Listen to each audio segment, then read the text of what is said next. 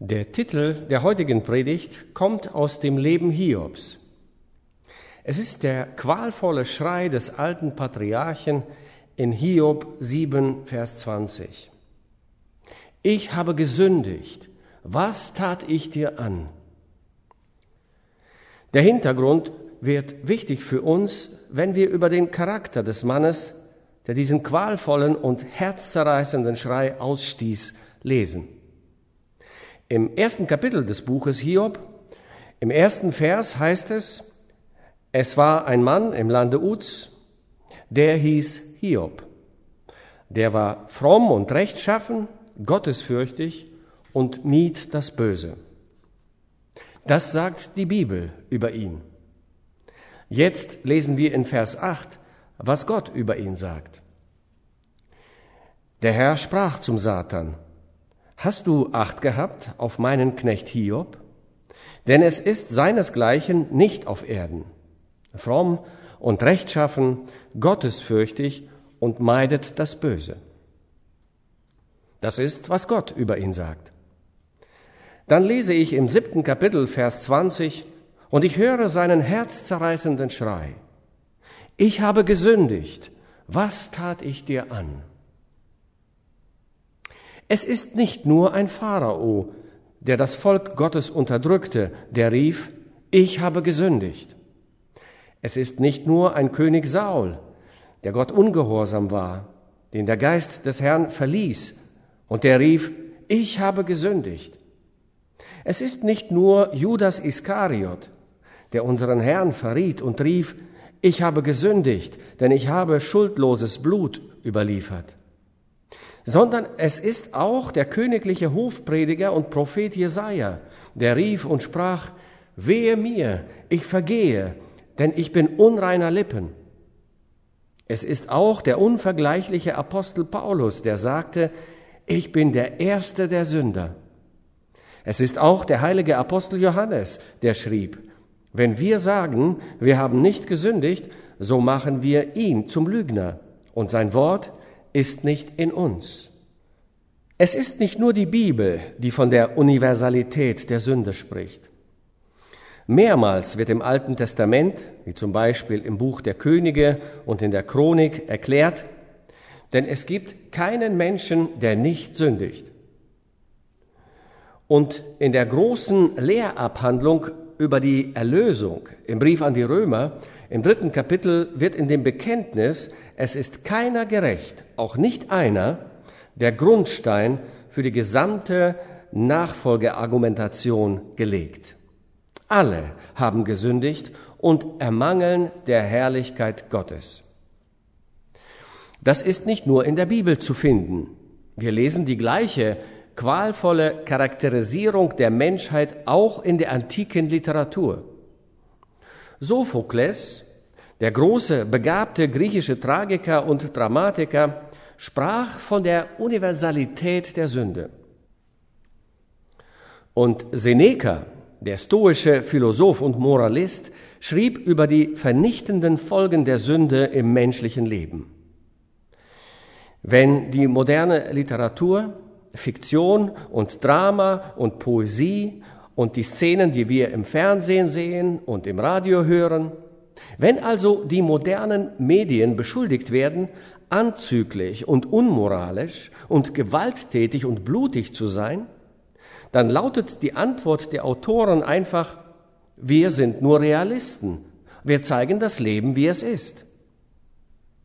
Nicht nur in der christlichen Welt wird die Universalität der Sünde im menschlichen Leben gesehen.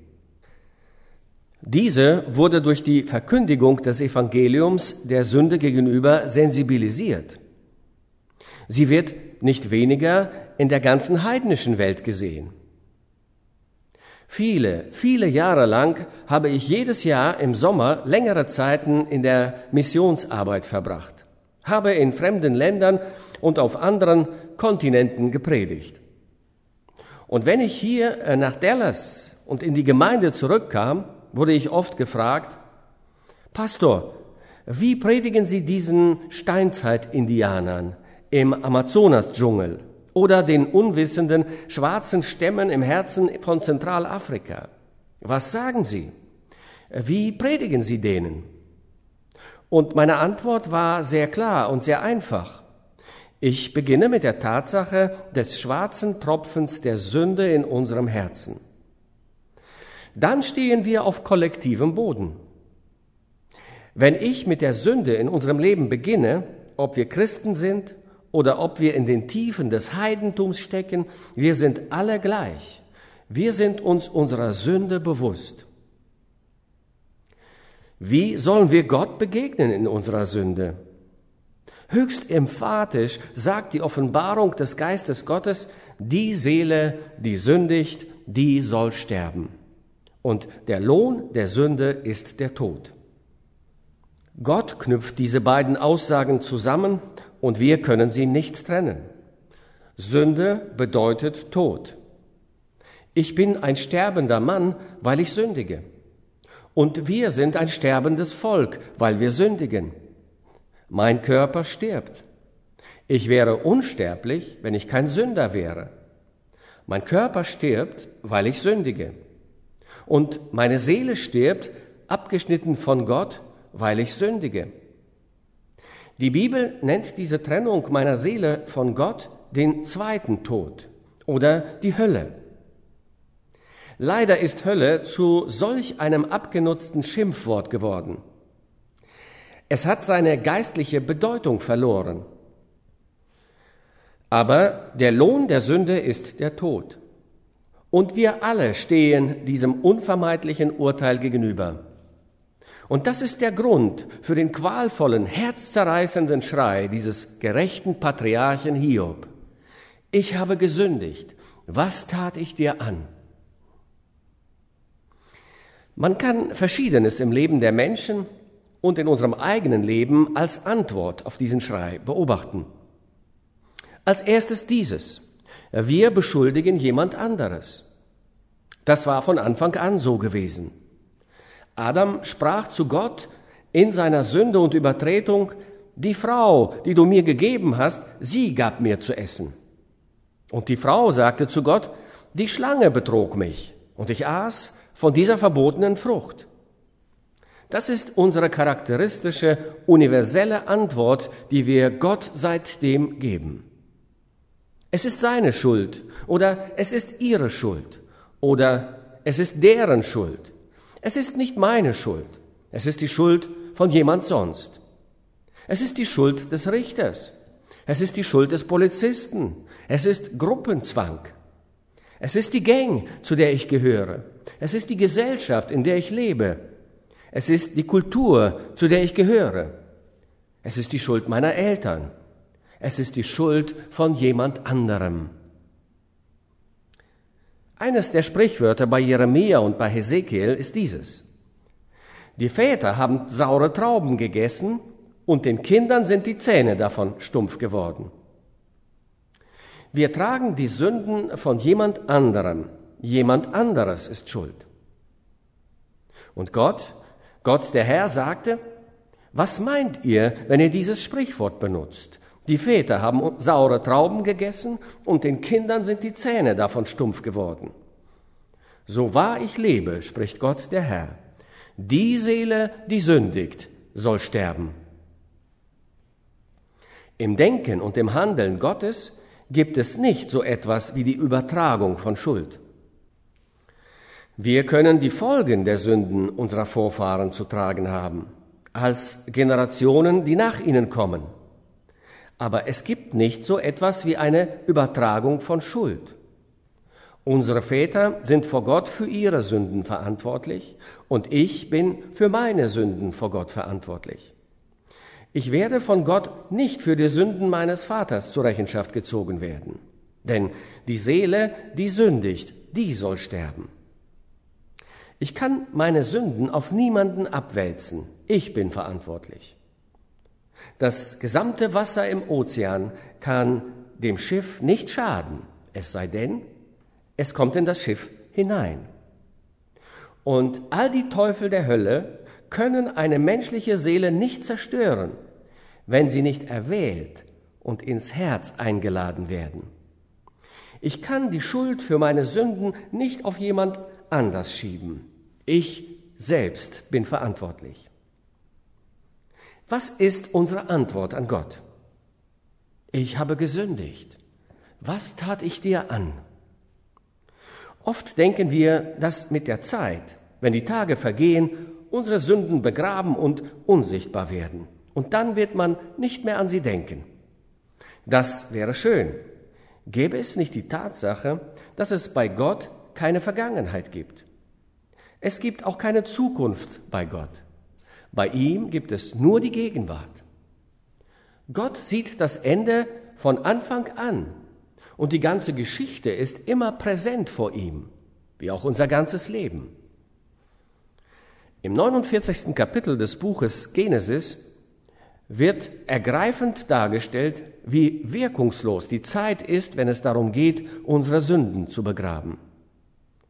Jakob, der auch Israel heißt, hat seine zwölf Söhne um sich versammelt und einer von ihnen soll den Segen erhalten. Er beginnt mit dem Ältesten, mit Ruben. Ruben, der erstgeborene Sohn, sollte den Segen erben. Aber als Jakob auf seinem Sterbebett den Segen verleiht, wendet er sich an seinen Erstgeborenen, seinen ältesten Sohn Ruben und sagt, Ruben, du bist auf deines Vaters Lager gestiegen. Daselbst hast du mein Bett entweiht, das du bestiegst. Meine Lieben, die Sünde von Ruben lag 40 Jahre zurück. Aber an jenem Tag des Gerichts und der Verkündigung war sie so lebendig und so sichtbar wie damals, vor 40 Jahren, als Ruben sie beging. Zeit verändert unsere Sünde nicht. Es gibt diejenigen unter uns, die glauben, Geheimhaltung wird unsere Sünde begraben. Ich werde es versteckt halten und niemand wird es erfahren. Geheimhaltung wird die Sünde verborgen halten. Es gibt keinen von uns, der sich in der göttlichen Gegenwart verbergen könnte. Wenn ich einen riesigen Bildschirm hätte, und ihn hier oben auf der Bühne platzieren würde und alle Gedanken ihres Lebens und alle Taten ihres Lebens, in der Kindheit, in der Jugend, im Erwachsenenalter, und wenn ich all die Fantasie ihres Herzens und die Taten des Lebens auf diesem Bildschirm präsentieren würde, es gäbe nicht einen unter uns, der seinen Kopf nicht in Scham und Schande beugen würde. Die Bibel bestätigt, zum Beispiel im elften Kapitel des Buches der Psalmen, dass Gott unser ganzes Herz sieht und unsere Gedanken sind immer aufgedeckt vor ihm. Geheimhaltung vermag unsere Sünden vor Gott nicht zu verstecken. Ich habe gesündigt. Was tat ich dir an? Die gesamte religiöse Welt hat irgendeine Art von Ritual oder Zeremonie, um sich von der menschlichen Sünde zu befreien. Überall in Afrika habe ich auf Steinen und Stöcken und großen Felsen und großen Bäumen Blut gesehen. Zeremonien der Animisten, die versuchen, die Menschen von der Sünde zu befreien. Als ich in Agra war, bemerkte ich, dass der heilige Yamuna-Fluss nach Tai Mahal fließt und sich dann in einer großen Kurve wendet. Und als ich dort diese schönste architektonische Schöpfung der Welt besuchte, sah ich dort Tausende von Indern in den heiligen Wassern des Yamuna-Flusses baden, um ihre Sünden abzuwaschen. Überall auf dieser Welt, auf der ganzen Welt, habe ich große Versammlungen von Menschen in den Kirchen und Kathedralen und in Tempeln gesehen, die durch alle Arten von Riten und Zeremonien gehen, mit der Hoffnung, die menschliche Sünde abzuwaschen. Ich denke dabei an den Schrei von Micha in Kapitel 6, die Verse 6 und 7. Womit soll ich mich dem Herrn nahen, mich beugen vor dem hohen Gott? Soll ich mich ihm mit Brandopfern nahen und mit einjährigen Kälbern? Wird wohl der Herr gefallen haben an viel tausend Widdern, an unzähligen Strömen von Öl? Soll ich meinen Erstgeborenen für meine Übertretung geben, meines Leibes Frucht für meine Sünde? Ich habe gesündigt. Was tat ich dir an? Es gibt diejenigen, die ihre Sünde zu sühnen ihre Sünde wegzuwaschen versuchen durch eine Art von Selbstkasteiung oder irgendeine Art von persönlicher Bußleistung. Als ich jung war, bei meinem ersten Besuch in New York City, noch bevor das Fernsehen erfunden wurde, ging ich in das RCA-Gebäude in der Radio City und sah mir ein nationales Programm, eine Radiosendung live an. Und jene Radiosendung ist in meinem Kopf heute so lebendig, als ob ich dort gerade sitzen und diese Akteure bei dem Präsentieren des Dramas beobachten würde, obwohl es schon so lange her ist. Es lief so. Da war ein Mann, der in eine Arztpraxis kam und sagte, Herr Doktor, sehen Sie den Fleck auf meiner Hand? Schneiden Sie ihn raus. Schneiden Sie ihn aus meiner Hand raus. Ich kann den Schmerz nicht mehr ertragen. Und der Arzt sah auf seine Hand und sagte, Warum, mein Herr? Es ist nichts falsch mit Ihrer Hand. Herr Doktor, schneiden Sie es weg, schneiden Sie es raus. Warum? sagte der Arzt. Haben Sie Schmerzen in der Hand? Es ist nichts falsch mit der Hand. Und der Mann sagte, meine schöne, liebe Frau war weg zu einem Besuch. Und als die Zeit für ihre Rückkehr näher kam, kaufte ich ihr ein schönes Geschenk. Und ich ging in ihr Schlafzimmer und zog eine Schublade auf, um mein Geschenk zu verstecken, so dass sie es sicher entdecken und unter ihren persönlichen Dingen finden würde. Und als ich die Schublade öffnete und mein Geschenk verstecken wollte, sah ich dort ein Bündel Briefe, gebunden mit einem schönen blauen Band. Und als ich näher hinsah, erkannte ich die Handschrift von meinem besten Freund. Ich hob sie auf. Es stand kein Empfänger drauf, noch waren sie mit einem Namen unterzeichnet, nur dein Liebhaber stand da drauf. Aber als ich die Briefe las, hatte ich vor mir den Beweis ihrer Falschheit und Untreue. Es war verheerend. Ich verschnürte sie sorgfältig mit dem Band und legte sie zurück in die Schublade. Und als meine Frau, so schön und so lieblich, nach Hause kam, begrüßte sie mich. Oh Schatz, ich bin so froh, dich zu sehen. Ich bin so froh, zurück zu sein. Und als ich nicht antwortete, fragte sie, bist du krank? Geht es dir schlecht? Stimmt etwas nicht? Ach, sagte der Mann, das Biest, das Biest. Wie konnte sie mich so zärtlich und liebevoll begrüßen und doch so untreu sein? In dieser Nacht ging sie in ihr Zimmer schlafen und ich in meins. Und nach einer kleinen Weile ging ich an ihre Tür und ich hörte ihre ruhige Atmung. Ich öffnete die Tür und ging hinein und das Mondlicht überflutete ihr schönes, wunderschönes Gesicht. Und ich schaute auf ihr Gesicht. Wie konnte jemand so schön und so kostbar und so untreu sein? Das Biest. Er sagte, Herr Doktor, ich nahm meine beiden Hände und ich legte sie um ihren Hals. Nur für einen Moment sah sie mich erschrocken mit Erstarrung an, und dann drückte ich meine Hände zusammen. Und während sie zu Tode erstickte, fiel ein Tropfen Blut aus ihrem Mund auf meine Hand. Können Sie es nicht sehen? Schneiden Sie es raus, schneiden Sie es raus. Der Mann sagte, Herr Doktor, ich habe das Zimmer in Ordnung gebracht, so als ob es Einbruch war. Dann rief ich die Polizei. Einige Tage später rief ihre beste Freundin mich an und sagte, als du die persönlichen Sachen deiner Frau durchgeschaut hast, hast du nicht zufällig ein Bündel Briefe mit einem blauen Band gebunden gefunden? Ich sagte, ja, warum, warum? Sie sagte, Würdest du sie mir zurückgeben? Sie gehören mir. Ich wagte nicht, sie in meinem Haus zu behalten und gab sie ihr unter der Bedingung, dass sie sie niemals lesen würde. Herr Doktor, ich weinte und sagte, du sagst, diese Briefe waren an dich adressiert und nicht an meine Frau? Ja, antwortete die Freundin, sie gehören mir. Und wenn du kannst, bring sie mir bitte zurück. Herr Doktor, ich habe meine süße und schöne und unschuldige Frau ermordet. Sehen Sie den Fleck nicht? Schneiden Sie ihn raus, schneiden Sie ihn raus. Der Arzt sagte, warten Sie einen Moment. Und er ging in ein anderes Zimmer, und als er dort war, hörte er einen Schuss. Und er kam zurück und sah den Mann in seinem eigenen Blut liegen. Und während er starb, flüsterte der Mann, Herr Doktor, ich will zu ihr gehen, um sie um Verzeihung zu bitten. Wir sind uns unserer eigenen Schuld und Sünde zutiefst bewusst. Ich habe gesündigt. Was tat ich dir an? Das ist die einzigartige Verkündigung des Evangeliums von der Gnade des Sohnes Gottes.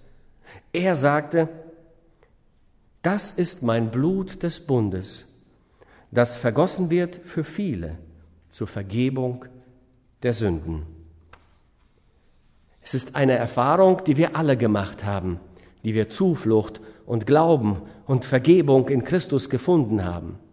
Das ist, von den Knien aufzustehen mit der Verheißung und dem Wissen, dass Gott uns unsere Sünden vergeben hat. Die Erfahrung unserer Bekehrung kann tausend verschiedene Wendungen gehabt haben, aber in diesem sind wir alle gleich. Wir bekennen unsere Sünden vor Gott und wir wissen in unserem Herzen, dass Gott uns um Christi willen vergeben hat. Die Bibel sucht nach starken Bildern, um uns von dieser Vergebung zu überzeugen. Im 103. Psalm heißt es, sofern der Osten ist vom Westen, hat er von uns entfernt unsere Vergehen. In dem 44. Kapitel des Buches Jesaja lesen wir in Vers 22, ich tilge deine Missetat wie eine Wolke und deine Sünden wie den Nebel. Und im 38. Kapitel in Vers 17, du wirfst alle meine Sünden hinter dich zurück. Im siebten Kapitel des Buches Micha, er wird alle unsere Sünden in die Tiefen des Meeres werfen. Haben Sie sich je gefragt, warum man in den anderen Religionen nicht singt? Man singt nicht im Buddhismus, man singt nicht im Islam, man singt nicht im Hinduismus, der Muslim singt nicht, der Buddhist singt nicht, der Hindu singt nicht, aber der Christ singt die ganze Zeit. Warum? Wegen der überfließenden Dankbarkeit der Seele, die sich auf keine andere Weise ausdrücken kann als durch Lob und Dank für die Vergebung Gottes. Amen.